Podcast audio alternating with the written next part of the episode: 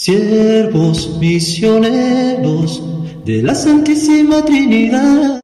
Señor, ¿a quién iremos? En el nombre del Padre, del Hijo y del Espíritu Santo. Amén.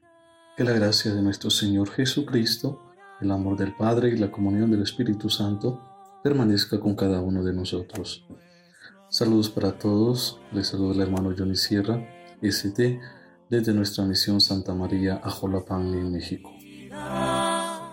Nos encontramos en el martes de la sexta semana del tiempo ordinario. Oremos. Te rogamos, Señor, que guardes con insensante amor a tu familia santa, que tiene puesto su apoyo solo en tu gracia, para que haya siempre en tu protección su fortaleza.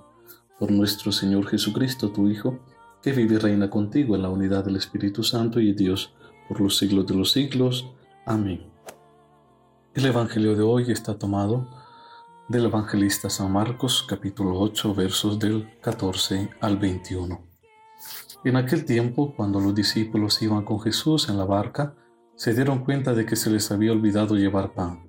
Solo tenían uno. Jesús les hizo esta advertencia Fíjense bien y cuídense de la levadura de los fariseos y de la de Herodes. Entonces ellos comentaban entre sí, es que no tenemos pan. Dándose cuenta de ello, Jesús les dijo, ¿por qué están comentando que no trajeron panes? ¿Todavía no entienden ni acaban de comprender? ¿Tan embotonada está su mente? ¿Para qué tienen ustedes ojos si no ven y oídos si no oyen?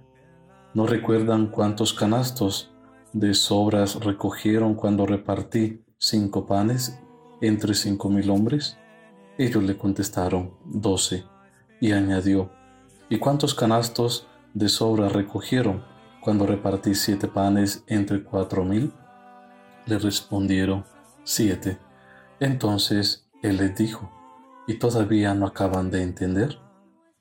Palabra del Señor Gloria a ti, Señor Jesús.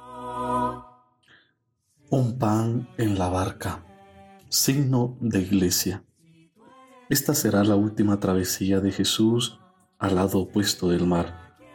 Navega sin miedo a tempestades, sin más provisión que un, que un pan para todos, como signo esencial y distintivo de su Evangelio. En este contexto podemos retomar el motivo de las travesías más significativas de Jesús en el Evangelio de San Marcos. La primera en el capítulo 4 destacaba el miedo de llevar el mensaje a la otra orilla. La segunda en el capítulo 6 acentuaba el oleaje de un Jesús fantasma nocturno. Y en el capítulo 8, esta tercera se centra en el pan o los panes que definen la novedad misionera de la iglesia. El evangelista Marcos presenta otra vez a los discípulos en barca con Jesús. Es evidente que a la luz del capítulo 4 y del capítulo 6, ellos representan a la iglesia que realiza por el mar su travesía. Pero ahora no hay tormenta ni tampoco viento adverso. Pero sí nos encontramos con un problema. El único peligro está dentro de la barca es el contagio de una mala levadura propia de los fariseos y de Herodes, que puede atropear o estropear el pan de Jesús y los suyos. Parece que de fondo sigue estando el tema de la riqueza. No tenemos suficiente, faltan panes.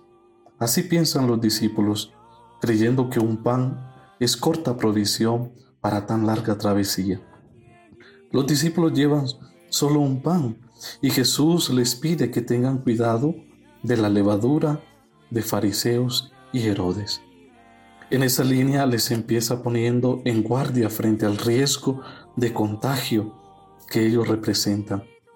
La levadura de Herodes remite a su banquete de envidia con la muerte de Juan el Bautista. La levadura de los fariseos se relacionaba con el pan exclusivista de la ley que les hacía rechazar de la mesa a los impuros y gentiles. Marcos ha querido presentar los dos peligros del Evangelio, uno más político que es con Herodes y otro más sacral con los fariseos. Sin duda el evangelista Marcos en este contexto nos da a entender que el pan verdadero es Jesús, como indicará más adelante en el relato de la cena en el capítulo 14. Pero aquí ese conocimiento queda aún en vela. En este momento el pan es Jesús, que se vincula a los doce panes sobrantes de la primera alimentación y a los siete de la segunda. Este es su pan, un pan suficiente para el pueblo de Israel y para todos los pueblos. Este es el gran milagro de Jesús.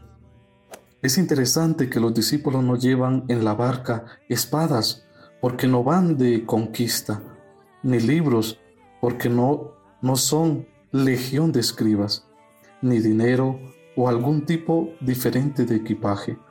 Les basta un pan que pueden ofrecer y compartir con todos los seres humanos. Pidámosle al Señor que Él nos dé esa voluntad de compartir siempre de su pan, como todo, como todo aquel que le nace de su corazón, el compartir ese pan con aquellos que aún no lo conocen ni lo comprenden. Que así sea. Amén. Oremos. Señor Dios, que quisiste hacernos partícipes de un mismo pan, concédenos vivir de tal manera que, hechos uno en Cristo, demos fruto con alegría para la salvación del mundo. Por Jesucristo nuestro Señor. Amén. Que el Señor derrame su bendición sobre cada uno de nosotros, en el nombre del Padre, del Hijo y del Espíritu Santo. Amén. Si tú eres nuestro amor.